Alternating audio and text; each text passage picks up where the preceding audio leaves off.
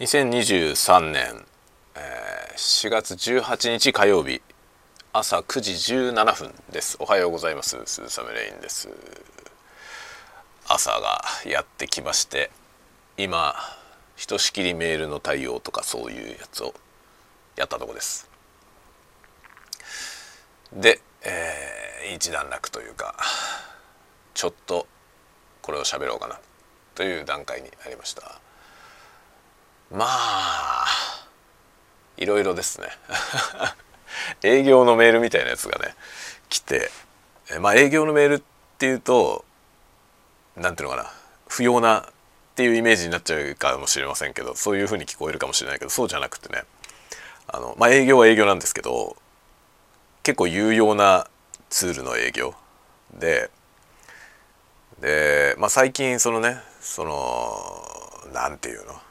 SARS 的なやつですか？あのソフトウェアアズアサービスとかね。みたいな。サービスとしてのソフトウェアというまあ直訳するとそういうことですけどまあオンラインツールみたいなものだったりとかね。クラウドツールだったりするようなものとかそういうものの製品っていうのがいろいろ増えていてでまあソフトウェアもなんかもうビジネスが様変わりしているというか今もうね買い切りのソフトウェアっていうのは減りましたよねあの昔は買い切りが当たり前でしたけど今はなんかサブスク型で、まあ、月額いくらとか支払ってでソフトウェアは常に最新版で使えるみたいなそういうスタイルがねもう当たり前になりましたね。でまあ、ソフトウェア作ってる側からするとねこの売り方の方が多分あの事業継続性が高いと思うんですよね開発費をこうコンスタントに捻出できるだからあのこれまでの方法だとバージョンアップしなくても別に最新機能をね常に入れなくてもいいやっていう人は買い切りで最初買ってずっとバージョンアップしない人もいたわけですよね。そうするとその新バージョンを開発する開発費が賄えなくなっていったりとかねっていうことが発生しがちだったと思うんですけど、まあ、これがサブスク型になるとコンスタントにこ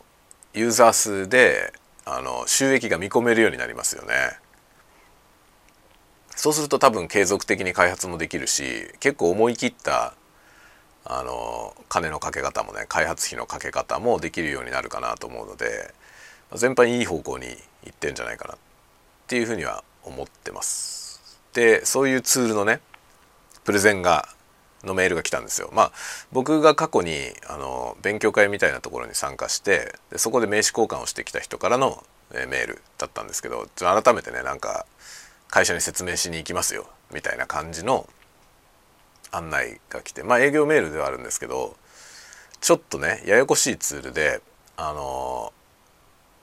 その辺の技術的なことにこう明るくないスタッフというか明るくないスタッフの方が多いんですけどね。あの僕らのやってる現場は、まあ、コンテンツクリエーションの現場であのまあアーティスティックな人が多いんですよね。アートの方面の人がね。だから大学なり専門学校で美術を勉強してきて入ってくるみたいな人が多いのであんまりそのねシステムとかコンピューターとかに強い人は意外と少ないんですよ。なので今回そのねプレゼンが来ているツールはちょっと難しいとっつきにくいと思うんですねアーティストの人からするとちょっと分かりにくいんだけどまあそのデータの管理が非常にすっきりするとっていうものなんでこれはねこういうのは本当にあのプレゼンをしてもらった方が絶対いいんですよね。説明をオンラインのサイトとかでねサイトにもちろんツールの説明書いてあるんですけどそれ読んでもん？ってなるのでやっぱ実際にこういうふうに使えますっていうのをデモしてもらった方が絶対いいのでこういう営業メールはねありがたいんですよね。で行きますよっていうね。プレゼンしに行きますよっていう感じで今打診が来たのでちょっと社内にねこういう話来てるけどどう？っていうのを振ったりとかねそういうようなことを今朝やってました。まあ僕の役割は多分そういうとこなんだろうな その外からこういうなんていうの新しいものの情報を引っ張ってきて、えー、社内に啓蒙するという そういうそういうまあハブみたいな役割ですね。と思っておるおりますまあなんというか世知辛いですね。世知辛いですねって話でもないけど、まあ、物価がね物価がどんどん上がっていくのに、えー、給料上がんないという、えー、状況でございました。で昨日はねなんかみぞれ降ったりしてましたけど今日は晴れてますね。なんか天気も一日おきに全然違ってくるんでなんというか大変なことになっておりますね。今なんかこれなんだ。サウンドハウスからなんか案内が来ました。サウンドハウスから何でしょうか。あサウンドハウスサウンドハウスハウスが VTuber 始めるらしい。こう公認 VTuber 始めるらしいですよ。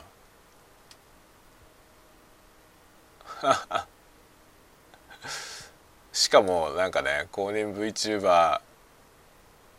デビューっていうそのねサウンドハウスの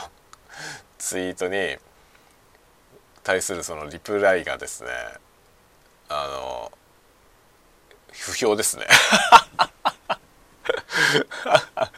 あのねサウンドハウスまあサウンドハウスをご利用いただいている皆さん僕はサウンドハウスの人じゃないからご利用いただいてるって変ですけど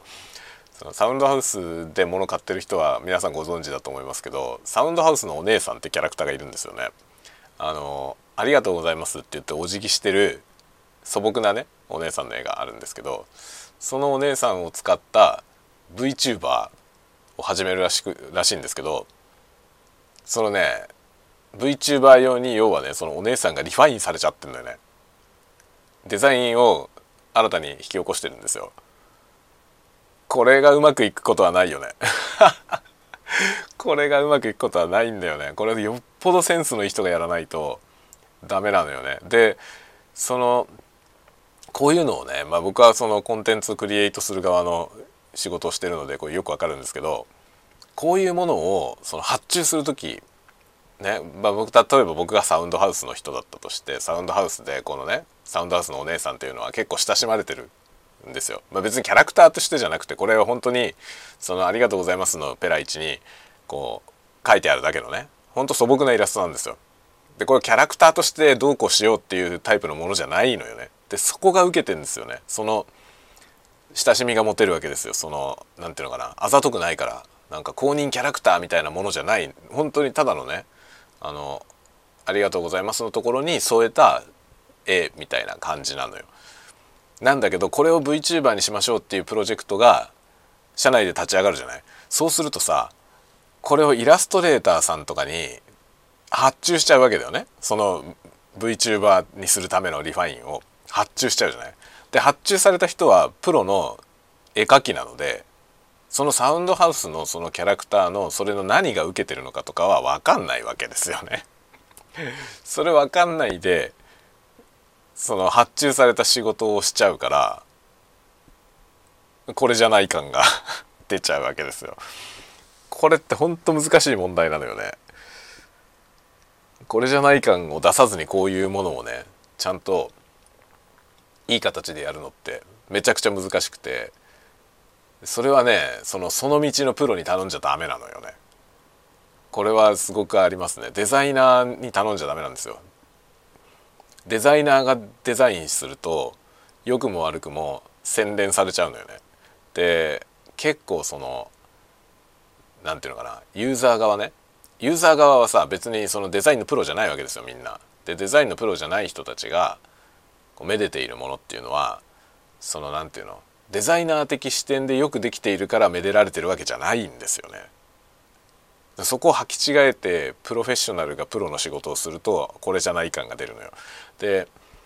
いろんなところにあるそのこれじゃない感あるじゃないですかいろんなところの。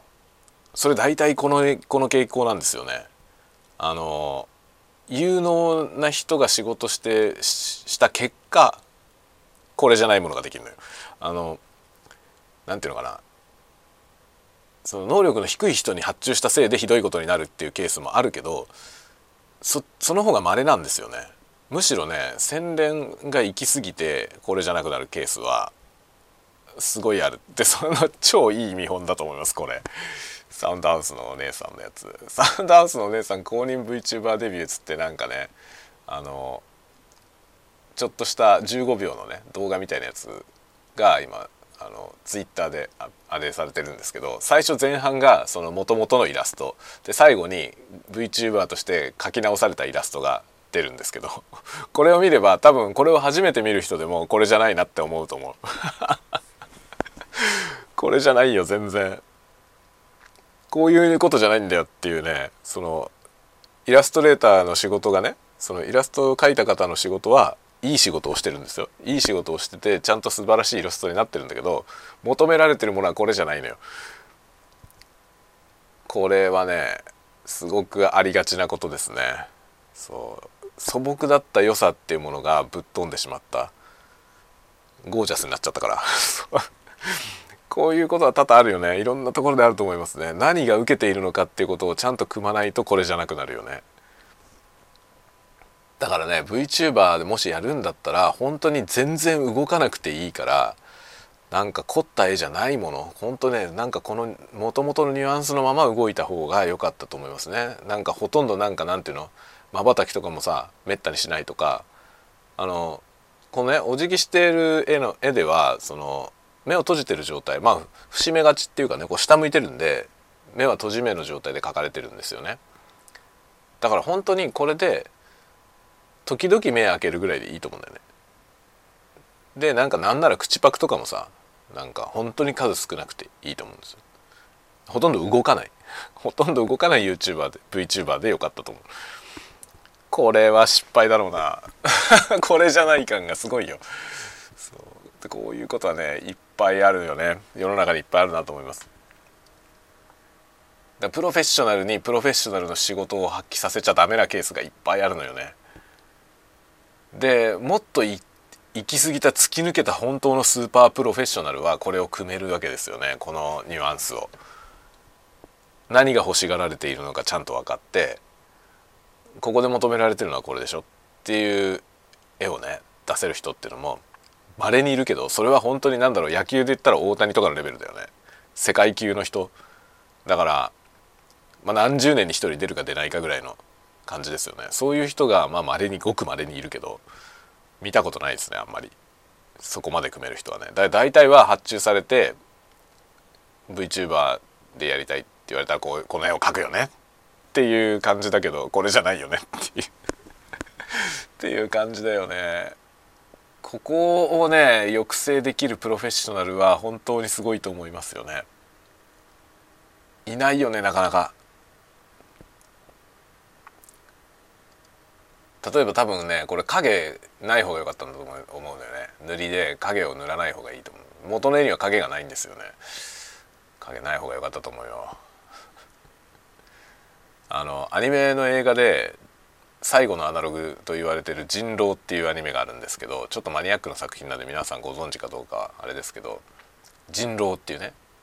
プロダクション IG が作ったアニメがあるんですけどあの人狼を見た時にあの、まあ、沖浦さん監督が沖浦さんだったかな？で作画もね結構メインで沖浦さんがされてるんですけどあれを見た時に沖浦さんっていうのはその何十年に一人しか出ないスーパーマンなんだなっていうことを改めて認識しました。あの作品のその何て言うの絵柄のそのそぎ落とし感情報量を削った絵柄にあえてして動きの方で情報量を増やすっていうもうなんだろうアニメーションの極限みたいな感じですよね。アニメーションっていうのは絵が動くっていうところがね主眼になってますからそれでいくとね動きの方で情報量を増やしてキャラクターデザインから情報を排除するというねああいうことできる人がいるんだっていうね。なんかあれは本当に驚異的だと思いますね。ああいう人じゃないと多分このこの VTuber は成功しないんだよね。すごい難しいですよね。ここら辺は本当ね究極的な世界ですよね。と思う。なんかね本当にそのクライアントワークでやるの難しいよね。ここは。多分発注してる側も分かってないと思うんですよ。その何が受けているかっていうことをちゃんと組めてない。ないしその上がってきたものに対してちょっと違うなと思ったとしてもどう違うのか説明できないからやっぱリテイクが出せないよねと思いますよね。このポイントって結構重要でそれができる人ってなんかこれから大切になっていくだろうなって思いますね。特にその AI が出てきていろんなものが生成できるでしょ。そうするとそのね生成系 AI を使いこなせるかどうかのそのスキルどこにあるのかっていうと出てきたものがいいのか悪いのかジャッジできるっていう能力なんですよね。そのジャッジジャッジメント能力が多分今後すごい問われてくると思うんだけどそれって1日2日でねこう一朝一夕で手に入るもんじゃないわけですよね。長年の経験値によって培われるじゃない審美眼。これは難しい問題ですね。ちょうど今タイムリーだったね。ツイッター見てたらツイッターでそれが流れてきたからちょっとその話題で盛り上がってしまいました。また審美眼の話はね前にもしましたけどあのどっかで掘り下げてねしていこうかなと思います。なんか結構ねそこの付近の周辺にいろいろ僕は持論ががあるのよね。僕がねすごく審美眼の優れた人だとは思ってないよ全然自分でね。むしろなんかどっちかというとセンスないなって自分で思うけどなんかそのどういうものが審美眼なのかっていうところがのズレみたいなものは結構感じるので